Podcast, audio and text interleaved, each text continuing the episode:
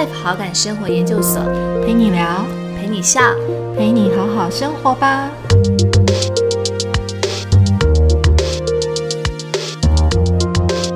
因为跟小岛散步合作，所以我觉得算是第一次把《轮廓日常》这个系列，透过跟别人的企划合作方式，把它转换为不同的商品，然后说不同的故事。然后刚在普罗纳插画奖的现场看到的时候，是我头奖得奖的五张作品的一个墙面的画面，所以会有一种好像看到画面的时候是，呃，浮现当时在创作的那个画面，然后然后一直延续到今年，刚好这个展览亚洲最后一站到小岛散步合作，刚好是在同一个时间一起发生，所以有一种两个时空并行的感觉。欢迎来到 Better Life 好感生活研究所，我是伟平。今天呢，又来到了我们大人相谈所的单元。每一次在大人相谈所的单元当中呢，我们都希望可以介绍到一位有故事的人，然后可以从他的呃一些分享中了解他自己的一些人生上面的一些故事。那今天其实蛮特别的，邀请的这位来宾呢，是我自己很喜欢的一位创作者。那我们先把它介绍出来好了。那它其实就是晶晶陈怡晶，让我们先欢迎晶晶。Hello，大家好，我是晶晶。对，今天现在跟晶晶聊天有一种很特别的感觉，因为 因为我们刚刚在录音室之前，其实就还一起去看了展。对，对看破今年的波隆纳插画奖大展的展览。对啊，就是其实，在录音之前，我们刚刚就是下午约，就是先去看了波隆纳插画展，然后就想说，哎，好像离录音室蛮近的，然后就顺便来录音。所以今天下午就是一个非常充实的旅程。所以刚刚其实下午一路上都跟晶晶在聊天，然后看展，然后现在在录音室，所以又要回到一个感觉好像是一个聊天的形式，就觉得哎，是一种很特别的状态。继续聊天，对，继续聊天。那刚刚介绍晶晶啊，其实她是一位创作者嘛。那其实因为会邀请晶晶，也是刚好今年我们有一个缘分，一起合作了小岛散步二零二四的木框挂历系列的一个作品。然后今年其实晶晶是呃，就是小老散步，我们主要的就是合作的这位创作者。那其实蛮特别的是，我们刚刚也提到，我们一起去看了波隆纳的插画展。那刚刚其实，在展区当中也看到了晶晶得奖的作品，因为今年在小老散步合作的作品里面，刚刚就看到那个法兰呃盘中的。枣子，对，然后看到他的一个原画在现场里面展出，然后其实心里面还蛮触动的，因为刚刚在现场有五个同时入围的一个得奖的作品嘛。那因为今年的小岛散步其实就有把枣子那一张，其实同时收录在就是木框挂历里面，还有一个天然亚麻的生活布景。对，所以我我觉得，因为我们一直一起参与这个计划，所以看到从原画又变成是商品，然后又一起在这个制作跟创作的过程，所以其实心里面有蛮多的感动。然后不知道晶晶也是同样的感觉吗？感觉不太一样，因为好像今年是，嗯、因为跟小岛散步合作，所以我觉得算是第一次把《轮廓日常》这个系列，透过跟别人的企划合作方式，把它转换为不同的商品，然后说不同的故事。然后刚在普罗纳插画奖的现场看到的时候，是我头奖得奖的五张作品的一个墙面的画面，所以会有一种好像看到画面的时候是，嗯，浮现当时在创作的那个画面，然后然后一直延续到今年，刚好这个展览的亚洲最后一站到小岛三部合作，刚好是在同一个时间一起发生，所以有一种两个时空并行的感觉。然后有一种就是好像又在现实又在梦里的那种交错的感觉。其实不认识晶晶之前啊，就是从晶晶的创作里面，我就可以感受到，其实她的作品传达出来都是一种很平静，但是又很温暖。的一种感觉。那我对晶晶其实还没有真正就是认识晶晶之前，然后我有一个蛮印象深刻的，就是你自己在就是 IG 的自我介绍上面写到说，画画能让自己成为更好的人。对，所以其实我一直有把这一句话其实对我来讲，这句话对我来说印象很深刻。对，所以我其实也很好奇，因为我了解晶晶其实最早就是等于都在。嗯，台湾这边一直在学习美术这一方面，等于算是一直都在台湾生根，然后从事了很多年的一个创作。对，所以你可以跟我们分享，为什么你会想要就是在你的自我介绍上面提到这一句话的起心动念，然后还有其实这么多年来对你来讲，这中间的一些转变，跟你自己最想要的一个初衷。我这句话其实算是我自己给自己初衷的一个送给我自己的一句话，然后我也把这句话放在我个人的名片上面，所以它有点像是我持续在提醒自己比较喜欢画画这件事情的心情，还有在经历画画这个过程更喜更喜欢自己发现的这些能量。然后我觉得为什么会讲这句话，原因是因为我觉得在画画的时候，我能一直在。这个过程里面感受到我各种起心的动念，然后每一个意念的产生都能让我觉察到我的感受可以怎么样透过画画转换出来。嗯，然后我觉得过去可能接案的工作，在过去几年我比较密集的在接案跟做设计的工作，对，然后插画的比例并没有到一开始是设计的比例比较高，插画比例比较少，然后一直到。这几年开始创作轮廓日常之后，我也重新的思考我想要创作的这个初衷的想法是什么。所以在今年上，我觉得自己在工作跟创作的比例上也做了很大的调整。所以今年我把创作的比例拉得比较高，无论是创作轮廓日常，或者是我开始尝试自己独自出去旅行，然后做风景的写生，或是甚至嗯。比较多一个人时间冥想，关于自己想要画画这件事情，想要传达的初衷到底是什么？所以其实对晶晶来讲，就是嗯，因为我看到你过去的一些资料跟经历的话，其实你最早在第一本的绘本大概是二零一零年那个时候，周美心嘛，从那个时候开始，所以你刚刚也有提到，就是其实你早期比较多的比例是在做接案。然后一直到这几年，从轮廓日常开始，就是那个创作的比例才慢慢提高，是这样子的一个过程吗？因为我觉得从呃离开公司，然后到开始自己接案，是一个我觉得是一个比较震荡期的过程。对，那那几年的确要，我觉得要花蛮多时间去累积我自己对工作的想法，或者是不管是认识的人跟能做的事情到底是什么，所以。我觉得过去的几年蛮多，可以说是在尝试我自己接触更多不同面向的工作，以及我可以做到什么样的事情。可是，一直到二零二零年画了轮廓日常之后，我觉得那个心境上面也开始有一些转变吧。我觉得除了工作以外，我可能更想要拉回生活里面对自我的观察。可能我现在也更有余韵跟能力去。选择跟我呃我想要做的工作，或是去分配那样的时间，所以在这样的，我觉得在现在这个状态下，是我可以更去调整跟思考我想要创作的那个比例，是可以跟怎么样以前有个不同。因为刚刚从今天的分享里面有感受到，就是说你到后来是比较有余裕去做选择的，那以及就是在你的生活里面就慢慢的去融入创作，其实变成你生活跟创作。变是有点慢慢是一体两面的部分，对，所以在这个过程里面，你怎么样在你的创作里面去融入你对生活的观察？嗯，我觉得画画画久了会有一个盲点，是你会一直想说，好，我现在画这个主题或是画这个状态的时候，我现在是很满意的。可是除了现在这个很满意的状态，当你想要持续创作这个主题的延伸的时候，势必是要画新的图。但画新的图的前提下是你要画什么，跟有什么东西可以触动你想要持续的创作下去，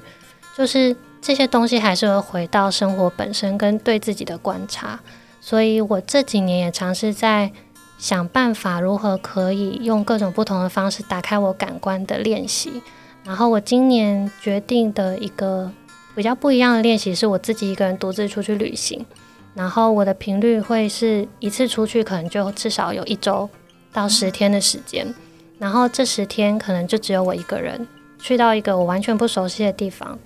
然后有点像是突破了我现在舒适圈的状态，然后去重新生活在一个带着非常简单的行李，然后我想要做的一件事情就只有风景写生，所以我有点像是透过这样的方式，以及风景写生，跟我去观察大自然，以及我自己想要画画的主题，然后去打开我自己的感官练习。就我有看到你去南方澳嘛？对，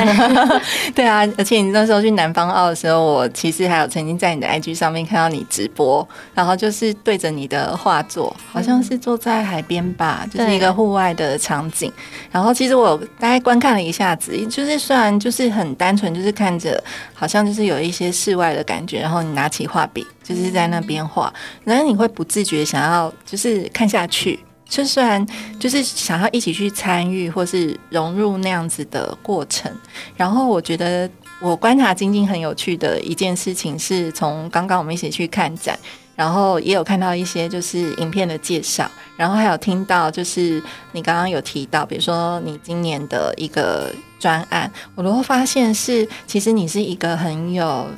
计划性，或者是说也不是计划性，是你每年都会给自己一点小目标。然后你会想要去实践，然后透过那个小小的目标，你去给自己一个呃这样子的一个目标去实践的过程当中，然后你好像又开始从这里面，从那个行动里面，又会触发你有一些新的想法，又往下一段路去迈走，是类似这样的一个过程跟状况吗？对，因为我觉得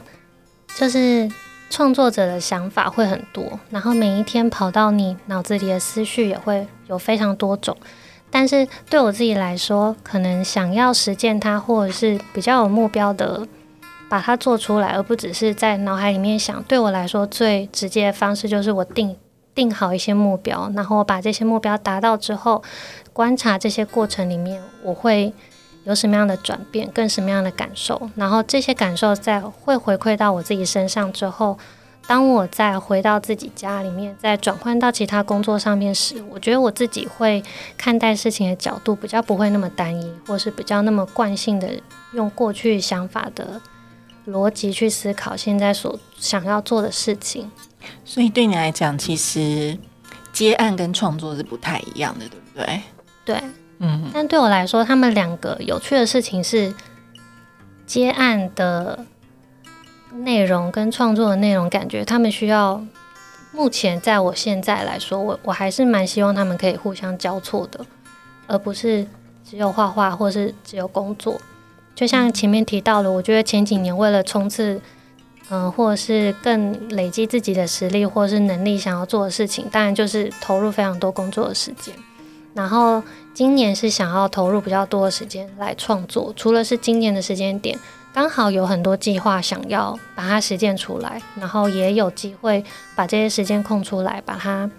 可能有机会的完成。所以今年我的确做了比较多创作的时间在我自己身上，当然一样有接一些工作。那我去抓的平衡就是一样，是我先分配时间，然后我每个阶段或是每个时段想要做的目标有达成之后，比如说我就可以去旅行，然后写生，然后回来之后再执行下一个工作，然后这个工作执行完之后，我又可以再做另外一件我想要做的事情，所以有点像是我的工作跟创作。今年我的想法是让他们比较平行也平衡的。互相交错，而不是只是之前都会工作到很累很累，然后才去休息。可是通常因为就是压力太大，或者是太紧密的一直在工作而没有休息，所以通常我之前休息的时候都在感冒。对，所以我自己有觉察到这样的状态好像不是很平衡，所以我今年试图想要让那个状态比较平衡一点。然后目前还在尝试当中，因为今年还没有过完嘛。嗯，但是目前的状态都还。还算蛮喜欢的，应该会把这个状态的实验继续执行到今年年底。哇，到今年年底，所以其实，在晶晶就是呃今年年初嘛，就是刚好就收到小岛散步这个邀约的时候啊，就对你来讲，你有你有什么样的突然你收到这个邀约的时候，有什么特别的想法吗？对，我之前呃关于月历的制作，我。过去几年也曾经自己想要做过这样的，算是商品吗，或是形式？可是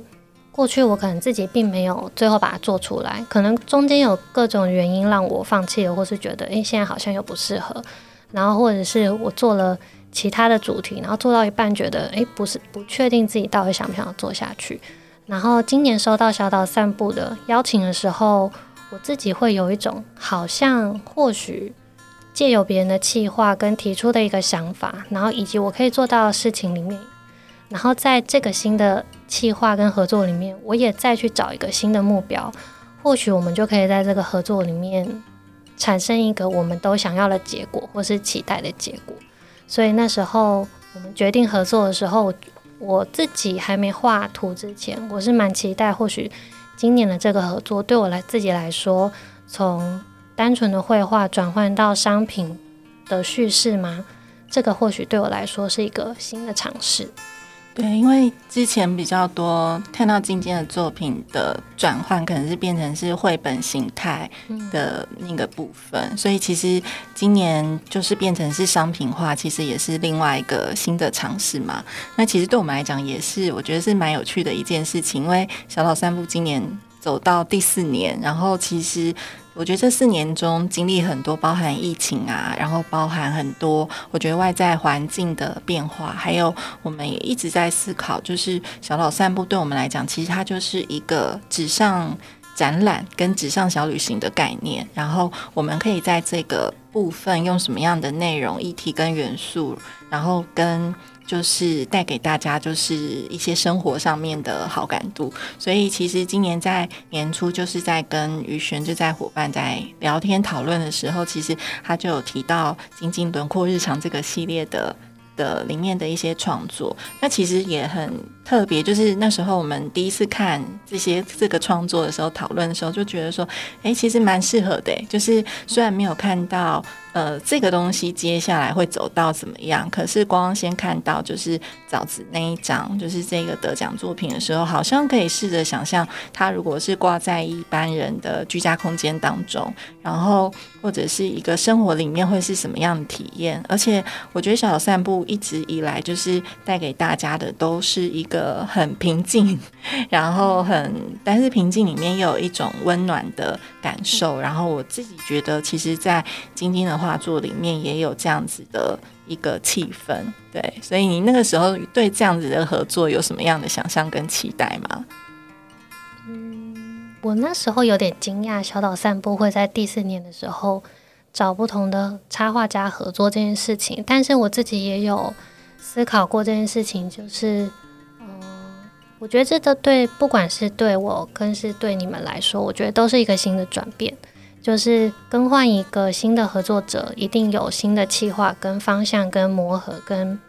不同人表现的形式的风格。那对我来说，呃，不只是合作，只是比如说授权一张插图，而是让它变成一个商品，而且我们要借由这个商品去传达一个主要的精神，甚至把它做成一系列的生活商品。这个企划对我们来说，应该都是重新思考。我们对于商品、生活跟插画的想象，可以在今年可以怎么样说出一个新的故事，然后都可以说服我们双方，并想要跟大家分享的。那我想要请问晶晶的是，因为挂历它其实假设是，其实总共有十四张嘛，就是封面，然后中间有十二个月，然后最后一张就是我们等于算是二零二五二五年。的一个最后的一个总展览，哇，已经讲到二零二五年，天哪，好，时间过得很快，所以其实就是这十四张纸，然后以复制化的概念去做这样的一个呈现的时候，那因为其实，在呃月历上面的一个形式，它其实就是按照月份嘛，一到十二个月，所以其实你当时就是以轮廓日常当成是一个主轴去延伸，后来因为其实这一次有蛮多新的。新的创作在里面，就是不只是轮廓日常原本的一个创作，所以你在思考，就是说以呃季节性或是这样子的一个节气，然后在构思这个画面的顺序跟安排的时候，你自己有什么样子当初的想象或巧思在里面吗？嗯，前面就是有讨论到我要怎么样去平衡我自己生活跟创作嘛，然后。刚有小小分享到，我是一个需要一直立各种目标的人，所以那时候跟小岛创作是呃合作确定了之后，我也设立了一个目标给我自己，就是我一定要画新的图，而不只是从过去呃轮廓日常是二零二零年的作品，可是其实一直到呃二零二零年之后办完个展，我还是这几年都持续的有在画图，但是时间并没有像办个展的时候这么密集，或者是数量那么的庞大，但是还是有一些一些部分的累积。但是我自己会希望。呃，阅历的形式是有点像是小岛散步，跟我相遇，可能是因为枣子的这张图，然后因为这个系列的这个故事，但我们想要延续到今年小岛散步的阅历上，我觉得它就有点像是走在一个时间上一个并进，一直在前进的感觉。但如果我们要在这系列里面去表达这件事情，所以我们在讨论的时候，我就有提出说我想要。把枣子这张图收录在阅历里面，然后也尝试的提到说，我们要如何去设定这些画面里面隐藏的讯息，以及我们想要选择的物件放到里面。然后，嗯，小岛这边也有提出了一个想法，是他们想要把月份的数字，然后加到我们的阅历的画面当中。这是一个可能小小的想要连接画面的一个小的想法，但它不是。绝对的在让大家数数字画面的一个插画，然后我自己的目标是我想要在合作的截稿期之前，我想要画超过一半以上的图。对，那这件事情是我对自己的小目标，当然小岛没有逼我，对，是我自己想要完成的事情。因为我觉得，如果在一定的数量可以产生新的创作，我相信在小岛阅历上面的。合作就不会单只是好像选过去的图这件事情只是做排列，而是我们一定可以在这个过程里面的讨论，以及我对自己的观察里面，一定有新的故事可以在这个阅历里面产生。嗯，对，因为的确这个过程我觉得是蛮有趣的。就是我记得我们第一次在讨论的时候是坐在一个咖啡厅，然后就刚刚好都有。讲到数数这样的一个概念，因为那时候看了那个安野光雅的绘本，然后突然有了一个这样的想法，然后也看到晶晶其实也在画作里面有这样的一个巧思，但是它又不是那么死板的，真的是一定完全按照数数，有些可能跟阴影啊有关。我记得像百香果那一张嘛，对，然后其实里面我觉得有蛮多有趣的事情，然后其实像这次我们的主题名称叫小岛里的。原味日常，其实最早不是这个名字哎，那时候我们在跟宇轩讨论的时候，其实我们并不是先定好小岛里的原味日常，然后才请晶晶去画这十二张图。我们是先请晶晶，就是先依据你的感觉跟大的方向就去创作，然后才去做一些可能就是像晶晶有一些对月份的一些安排。对，那那个时候其实。看到你的图，然后其实我们在讨论有几个名字在想的时候，不知道为什么有一天晚上我就突然出现了“原味”这两个字。因为其实，在你的画作里面有这一次主题里面，我觉得跟之前小的三步比较不一样的是，以前我们比较那个纸上小旅行是往外走，那个散步是往外走，所以你会看到景点，呃，比如说或区域性的概念比较多。但这一次，我觉得那个。纸上小旅行的概念是在家里的纸上小旅行，因为里面有很多就是居家的物件啊，比如说有一些是像是呃果物嘛，就是枣子、鸡蛋，那时候刚好缺蛋，然后也画了一些鸡蛋，然后其实还有书，然后百香果，然后水莲，对，甚至是台湾的一些物产。然后看到的时候，都会觉得说，对呀，这个就是我们生活里面，好像就是真的是每天每天你都会接触到的，只是你有没有去留心它，或者是有没有在意它，或观察到它。所以突然间那个名字，我就突然出现“原味”这两个字。那个原味，嗯，我觉得对我来讲有一几个意义，就是呃。里面当然有一些是跟味道或者是饮食有关的，但另外一个原味的概念对我来讲，是我在今天的画作里面有感受到那种很纯粹的质感，或是很纯粹的意念。那对我来讲也是一种原味，它没有过度的包装，对，或者是说让你觉得有添加太多太多外来物。你就是很单纯、很纯粹的去透过你的画作，把这个你想要传达的生活中的物件，然后把它呈现出来。对，所以其实我们后来才定了这个名称，叫小岛里的原味风景。对对，原味日常。对，好像今天才跟晶晶分享这个部分，真的吗？你今天才听到这个原因吗？对，对，你听了之后有觉得很意外吗？有，哎，因为我觉得这个计划有点像是，呃，虽然我们一开始见面，然后决定要合作之后，呃，第一次见面彼此了解了一下大家在做的事情以及方向，可是其实在阅历完成之前。其实我们双方应该都有点像是不断在思考小岛散步的这个阅历，我们到底想要把它做成什么样子的一份算是新年礼物吧。对，然后我在这个过程里面，我也一直持续的在不同的时间群组里面丢那个十二月份的物件表给两位看，就是然后我也是会一直修改中间的物件这件事情。我觉得这其实就很像。日常的一个过程，就是当你想要迎向目标的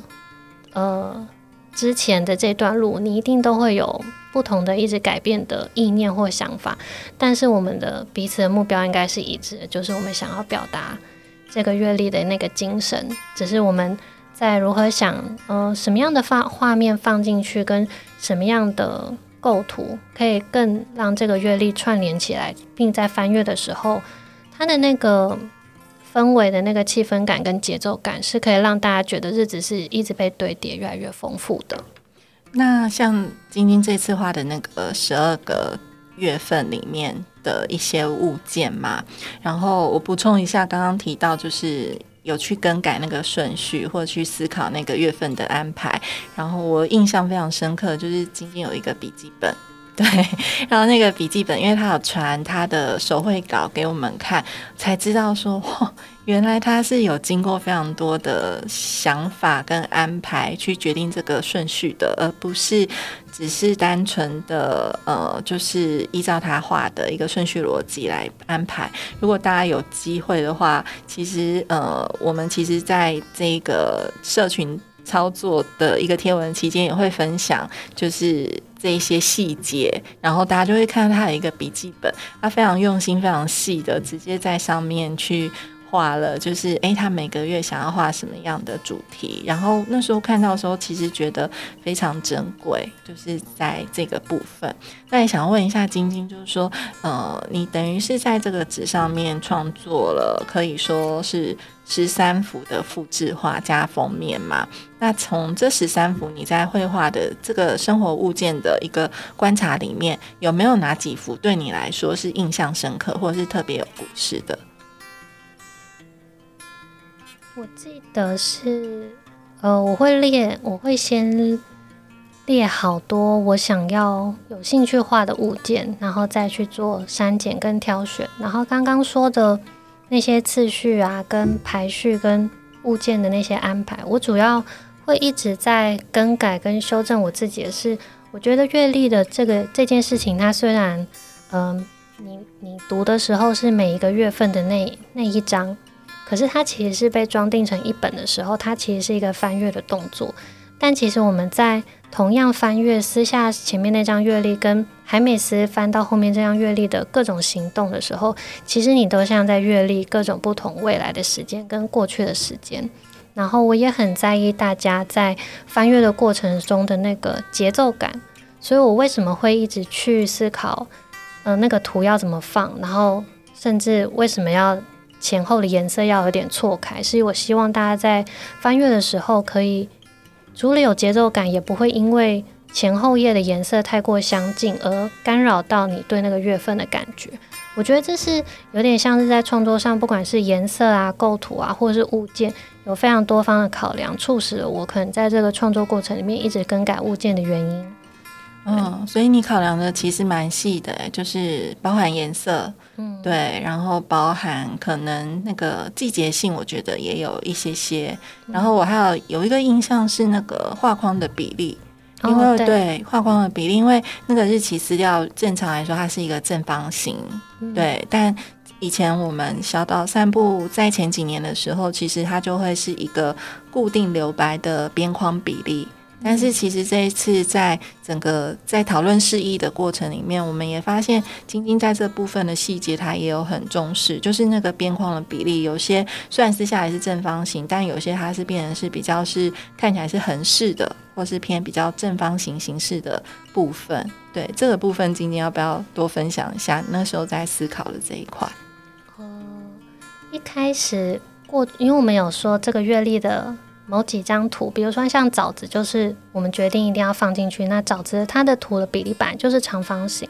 然后我在选择想要画的物件的时候，我有发现其中几个物件，它在构图上面，如果我把它画成有点偏正方形的，呃，有点偏不到完全正方，但是有点偏正方形的长方形的比例的时候，我觉得那个空间感。比较能凸显那个物件的氛围，但是的确它就会像你说，它在画面上面就会有点不统一，一下长方形，有点一下有点好像正方形。所以当我发现我有我想要画这样不同比例的图的时候，我也开始重新再去重新更改所有的节奏，比如说长方形的节奏会在什么时候出现，然后它交错的中间正方形会在什么时候出现，但会希望它们的比例是平均的。嗯。这真的很细节，就是一些可能只有我很在意的小细节，然后在画的时候一直很纠结的一些事情。了解，所以你这十三幅画里面呢，你有没有？你可以挑一两幅，你自己觉得对你来讲你很喜欢或是很印象深刻的吗？就是为什么你想要把这个东西放进去？其中一张是百香果吧？嗯，百香果，百香果跟。有个碟子，然后还有小，上上面还有放小番茄，小番茄的那张，然后另外一张就是书，对书，嗯，然后这三张我觉得比较思考比较久的原因，就是前面有讲到的数字想要带入的那个隐形的符号这件事情，到后面的月份的确越来越难操作，就是你会一直，嗯，你的想法会一直流于想说我一定要画，比如说十个物件。十一个物件或者是九个物件这件事情，但是你的画面其实就是这么大，但是你自己对于画面的诠释构图跟空间留白感，你一定有你自己想要维持的那个氛围，所以我也重新的在思考说，拿掉数字这件事情不是那么的前面的时候，我们可以怎么样去诠释这个主题，所以我开始加入了影子或者是。呃，东西被堆叠起来，或是它摆放的方式不一样，然后来做构图。然后我作画的方式其实不只是，呃，因为这些东西都是我家里面的东西，所以我会把这些东西全部拿出来放在桌上之后，不断在桌上进行构图，然后再拍照，然后在电脑里面看。哦，所以我其实是在反复的过程里面去确认我想要，呃，表达那个宁静跟平静的画面的空间感。在大家都在同样尺寸的画面跟纸张里面的时候，可能怎么样达到一个平衡？嗯，对。所以百香果是因为事实上你画了六个百香果，但是其实它呈现出来加上阴影的效果，大概是九的概念。对，因为那时候一直在想百香果，其实画很多颗，但不管它几颗，只要有一定的数量，你都会觉得那个东西很好吃。可是因为我那时候画完枣子的时候，枣子就是六颗嘛。然后我一直觉得六颗水果在排放的时候的那个平静感对我来说最强烈，所以我一直不想要打破这个六颗对我的 六颗很执着，就想要放六颗。嗯，可是放六颗的情况下，你可以怎么样？嗯，再去想要重新说他的这件事情。对，所以我最后才呃一直在看我拍的那张照片的时候，有一天我就发现，哎，其实光影其实对我来说也是代表一种时间。然后光影在，即使你一颗水果放在桌上的时候，你自己在厨房里面，你透过你自己不同的角度去看那颗水果的时候，它影子的深浅是会改变的。然后我就想到说，诶，对啊，其实我们在表达影子这件事情，其实有些影子我们是可能在某些角度看不到，但在某些角度，某几颗水果的影子是看得到的。那对我来说，诶，这不就成立了吗？所以我就把这个东西也放到这个画面里面来。嗯，你刚刚还有提到书的那个画面嘛？然后说书的这个画面，我自己觉得，哎，我们这次因为有先做事前的问卷，就是在那个预购的过程中，然后其实就有请。呃，有一些呃，就是读者对他有针对这个部分，就是有做画面的一些票选，结果没想到书是第一名，哎，就是大家想到，对，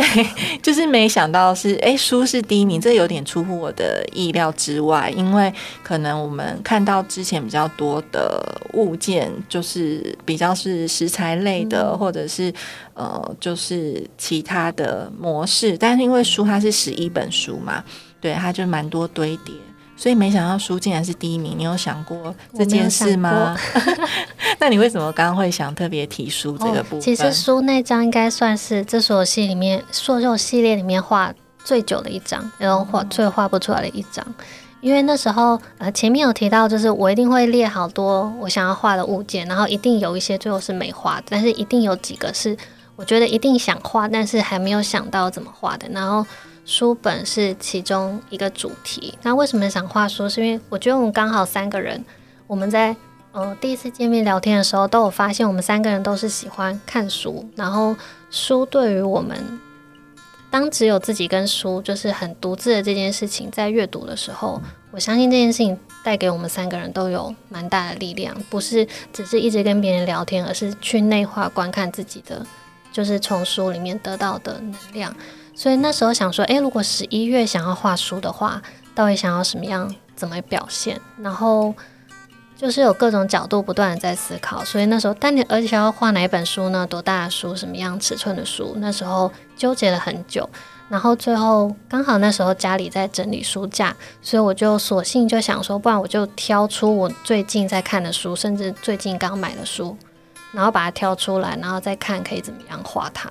然后我就想说，诶，我们整理的时候，其实都会在放到书架前，我们都会把它进行分类的时候，我们都会把它叠起来，然后就像书堆一样的感觉。不然我就想说，不然就把这十一本书叠起来看看，然后就拍了一张照片，然后就把那张照片放在桌面，然后就每天一直看那张照片。然后有，因为我拍的时候书是叠起来的，所以那个照片应该是直的。对。然后我就那天想说，可是我们小岛散步阅历其实。没有直的画面啊，我们都是画面都是以横的为主。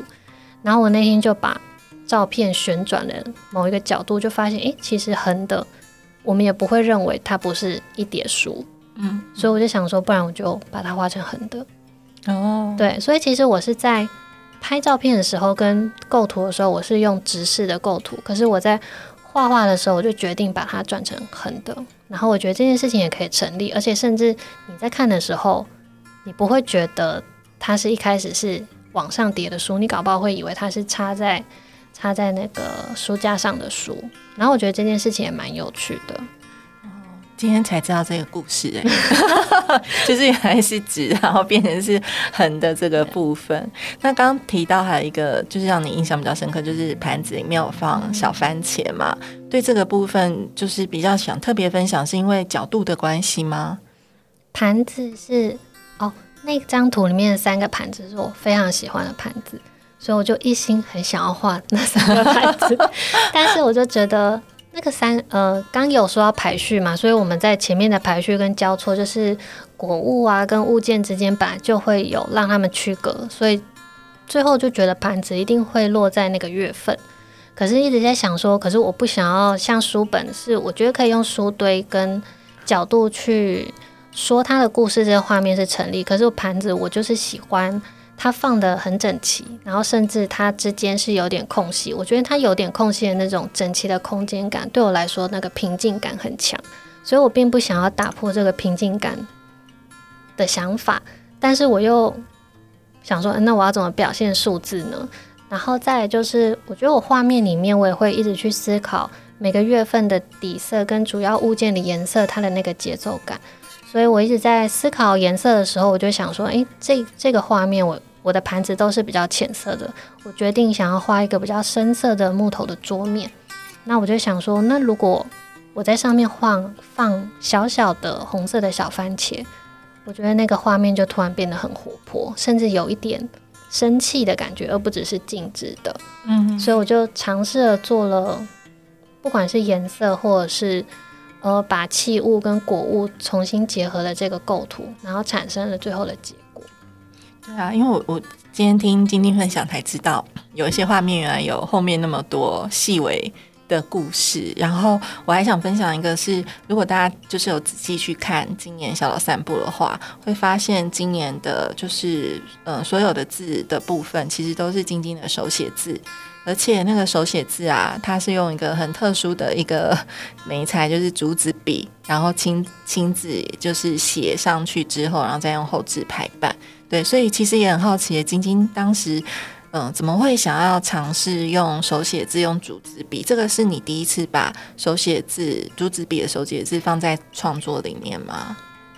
好像是第一次使用竹子笔写字，之前可能有用竹子笔画过图，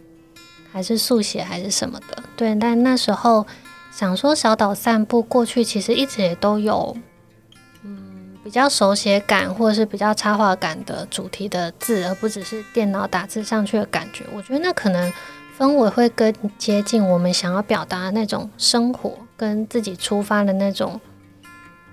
人味吗？对，所以那时候就想说，诶，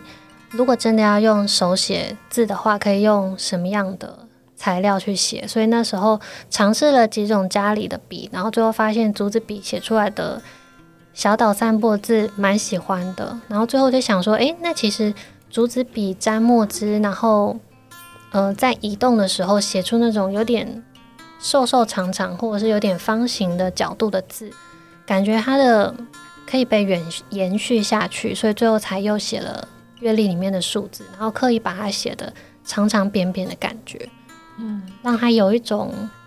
好像时间时间时间在走的那种感觉。有，你真是有创造出一个晶晶体，就是竹子笔。因为除了那个挂历以外嘛，其实这个字也应用在小春联里面。然后，其实这次小春联，我觉得蛮有趣的是，之前小小散步的小春联，大部分都是以生肖啊，就是那个年份去当做是一个主轴。但是今年，我觉得，哎，其实这个小春联其实它要打破时间的一个效效应，因为它里面有一些手写字的祝福。以及是用那个生人堂，就是拜玉皇大帝。我还去查了一下这个典故，因为我之前也不知道什么是生人堂。对，就是它其实就有一点是不是只是说，哎，今年是什么年份，而是带着这样的一个祝福往前走。那今天可以分享一下你在小春联里面用竹子笔写了什么字吗？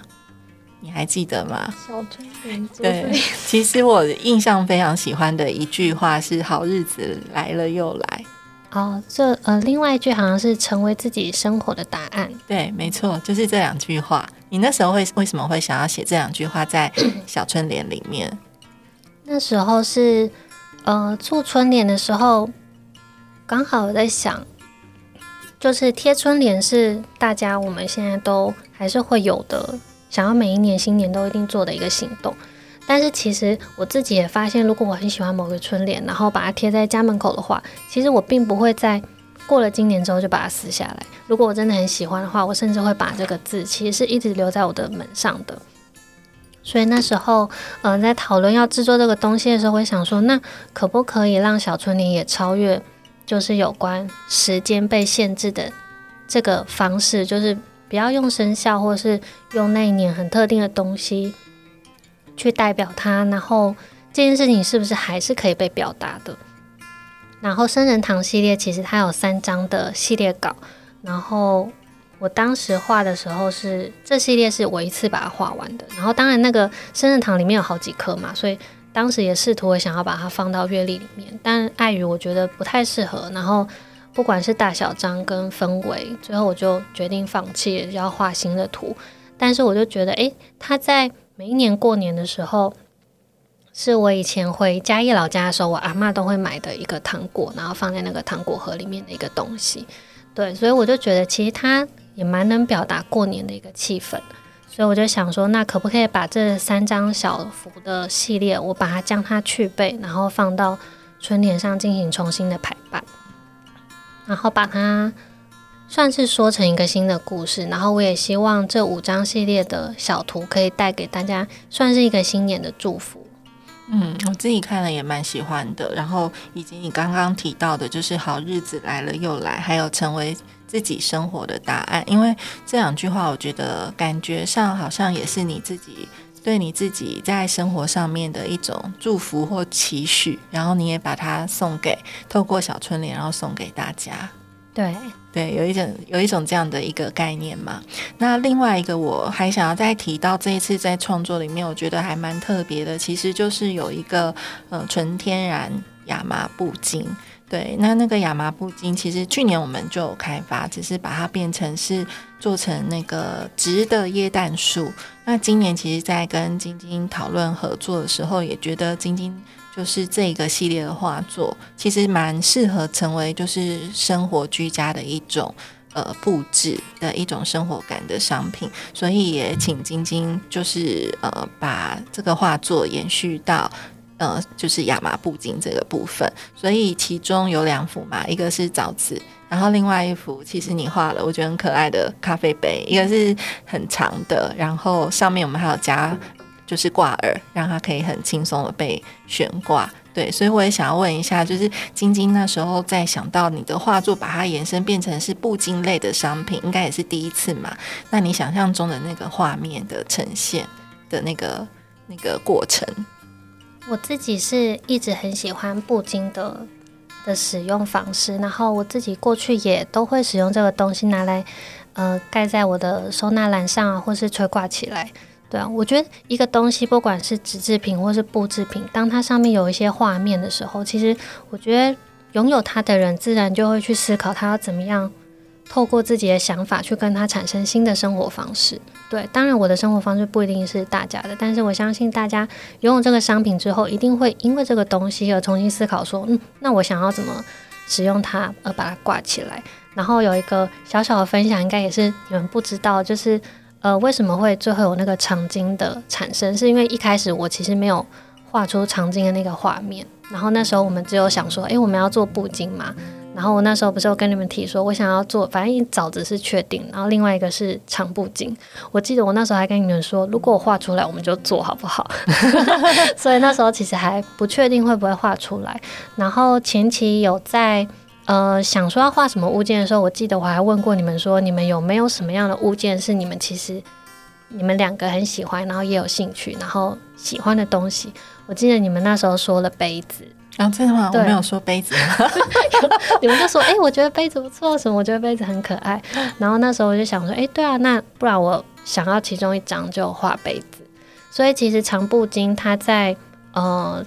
创作的时候，其实是我先画了左边。那一半，然后本来想要把它放在三月里面，可是我画完左边那半之后，我发现我想要再把它加长，因为我的那个杯子的构图其实是我把家里的三个我很喜欢用的杯子放在琉璃台上方的一个不锈钢的平台上，然后我的不锈钢平台板就是长长的，所以我那时候想说，如果画面可以往右延伸的话，或许它就可以做成长布景，然后它也。它那个氛围应该也会比起只有三个杯子更宁静，然后我觉得更有故事性，所以我就在右边又多加了三个杯子，嗯，然后又决定三月要画别的了，三月就决定又要再换别的图，然后就不用被子的图，然后最后一口气画完那两个图之后，我就跟你们说好，我决定了，我想要用这个 当长布丁的图，嗯。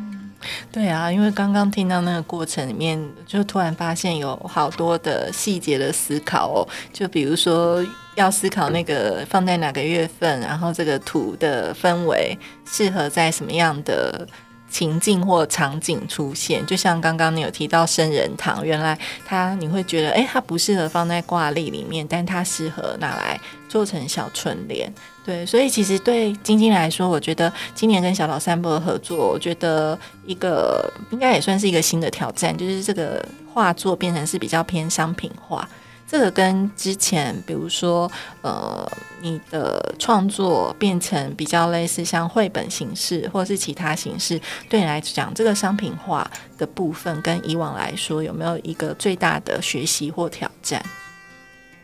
我觉得挑战应该就是过去可能比较没有以商品化为目标来思考要怎么结合创作这件事情，因为呃前面有提到轮廓日常系列它其实并不是出自于某一本绘本里面画完的五张图，而是我自己个展的一个系列里面，我画了非常非常多的图，而选出五张，我把它组成一个系列。对，然后当然我在画这些图的时候，投入的是我那阵子的精神想法跟平静的感觉，传达出去的精神。但是当它变成转换成商品的时候，我们一定要拥有让它重新排版或是重新有叙事的能力这件事情。我觉得好像也是在这个过程里面，我会重新去检视我曾经画过的图跟即将要做的事情的目标是什么。对，我觉得如果当有一些图只是画完了放在那边，可能它的故事就是留在那个当下我画完的那个状态。可是当我们想要把它转换成一个新的媒介，不管是不同材质的商品，或是把它装订成一个阅历的时候，我们一定要有一个新的说故事的能力的时候，我们可以重新怎么样去，算是看待过去自己的那个状态，但是有一个给他一个新的定义吧。嗯，对，我觉得其实重新针对这些创作，然后透过不同的媒介或载体去编排，还有叙事，其实这件事情是蛮有趣的。其实我们刚刚聊了蛮多商品，还有其实像今年还有那个透明透明书签，对，然后跟那个一笔签小信纸。那其实我觉得对我来讲，就是透过今天的创作，在应用在这这部分，其实都是一个新的体验。像那个透明书签啊，其实当时，呃，我我们也很喜欢这样概念。我们刚刚提到，我们都很爱阅读嘛，但也很担心那个透明做出来的效果或者是成果不知道怎么样。但没想到打样非常的，就是让人觉得品质还蛮好的，所以我们也决定就把它变成是一个。商品的过程，对我觉得这对彼此来讲都是一个很有趣的事，因为透明材质也是一个新的美材的一个方式。对，所以其实最后我想要问晶晶，就是跟晶晶请教，是说，其实像这一次我们在小散步的创作里面呐，我们刚刚提到，不管像是木框挂历，或者是呃亚麻布巾，或者是小春联、一笔签，或者是透明书签这些商品，对晶晶来讲，其实呃，你最希望就是透过今年的合作传达的那个理念是什么？对你自己来说？最主要的那个部分，嗯，刚有提到说，呃，小岛散步的阅历是承接了轮廓日常的开始，一直到今年新的创作，我觉得它也算是我重新观看这这算三年嘛，这三年时间我自己的眼睛跟转变，然后我觉得也的确在。今年的小岛散步阅历里面，我画了一半以上新的图了这件事情，然后再把它放到之前的图旁边的时候，我的确也会，我相信也观看了很多我自己在新的一年的转变，无论是颜色上面的彩度，我觉得的确有提高，然后画面里面的丰盛感也有提高，然后我自己对物件，嗯，思考同一个主题的想法的角度。也有更多的新的想法。当然，小岛散步想要传达的最主要精神，应该是陪伴大家三百六十五天的一个疗愈的过程。对，所以我们希望可以借由这些生活风格的商品，不管是月历，或者是亚麻布巾、书签，或者是一笔签，这些所有在使用的商品里面，都可以透过。不管是写下字，或者是阅读，或者是送给别人，跟他产生新的想法，我相信这些不同的商品应该都可以促使大家在新的一年对自己的生活有新的想法。因为当你在使用一个新的物件的时候，你对自己就会有新的检视跟期待。我觉得这应该算是我们制作这系列商品，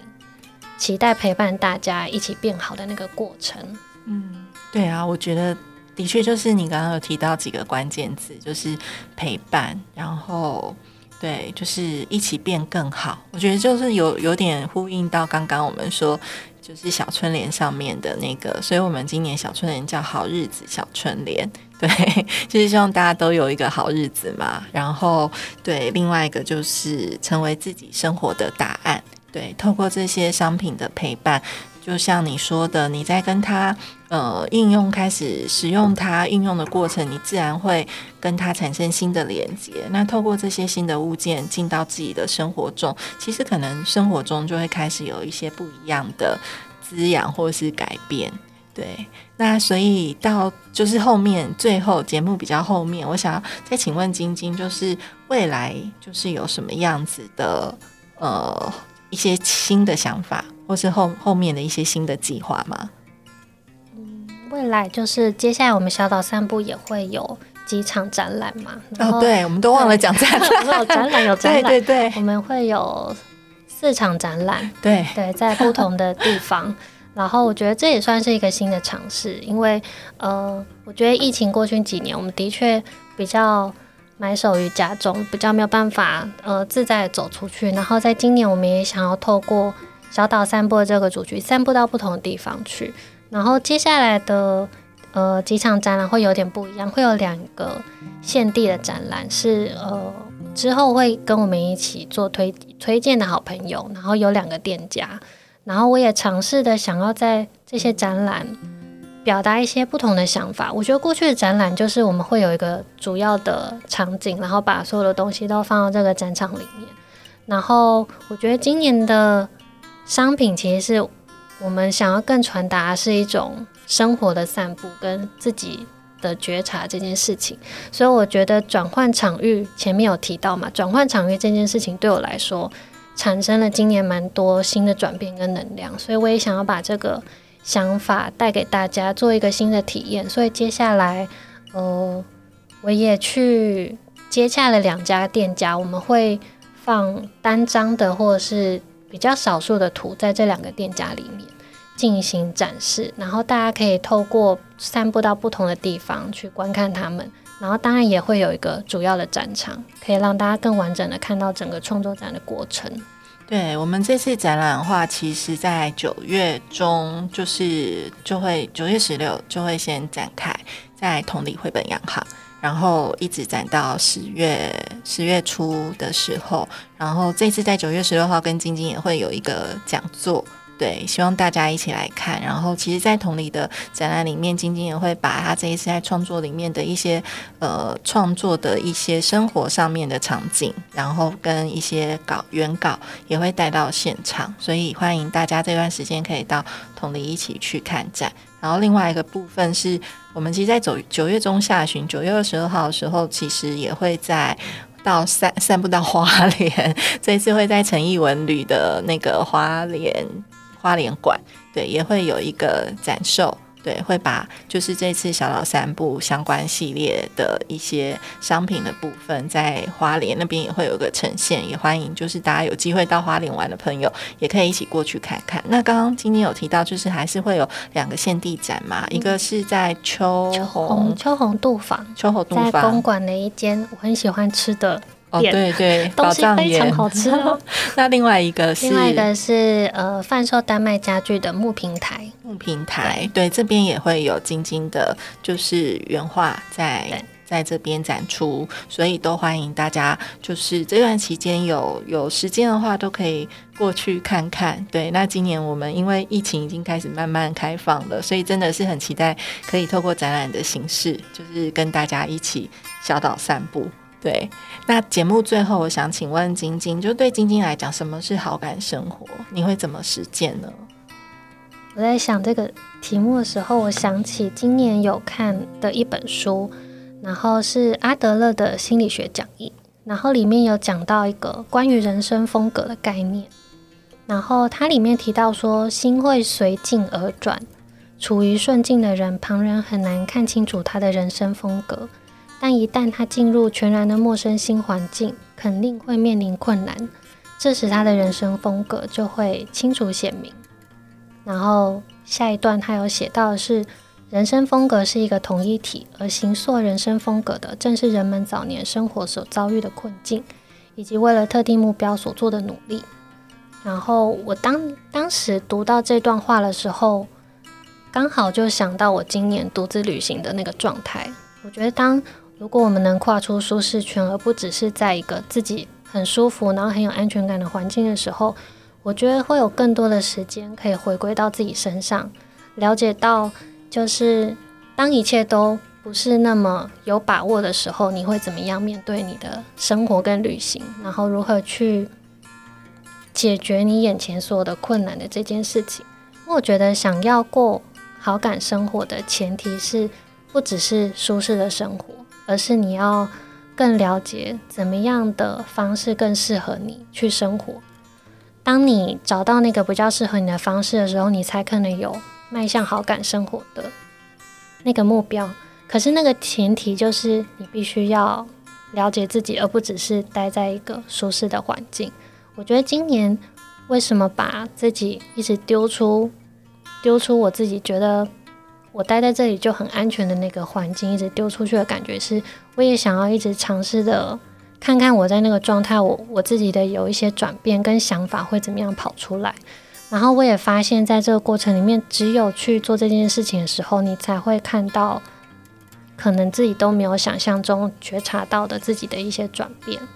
然后我相信这些转变，当你回到自己生活当中的时候，我觉得会比较的明确，知道自己可以怎么样的让自己过起来比较合适。嗯，会不会有点抽象？不会，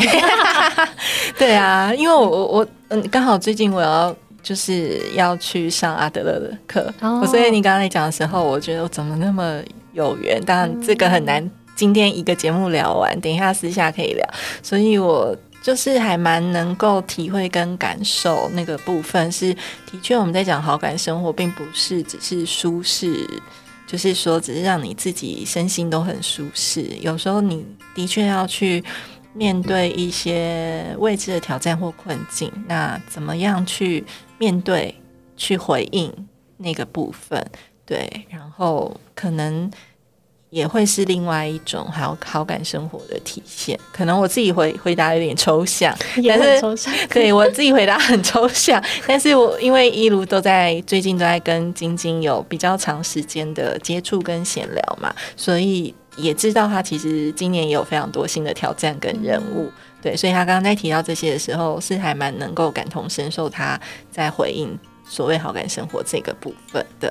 对，所以今年我觉得很开心能够跟晶晶透过好呃小老散步的缘分而连接，然后也一起我觉得创作了很多有趣的事情，然后跟这些希望陪伴大家带给大家美好生活的商品。对，那就希望大家就是接下来的时间有时间可以去看展，然后以及可以透过这些创作给予我们更多的回馈。对，那就期待下次见喽！今天非常谢谢晶晶，谢谢。那期待下次见，拜拜，拜拜。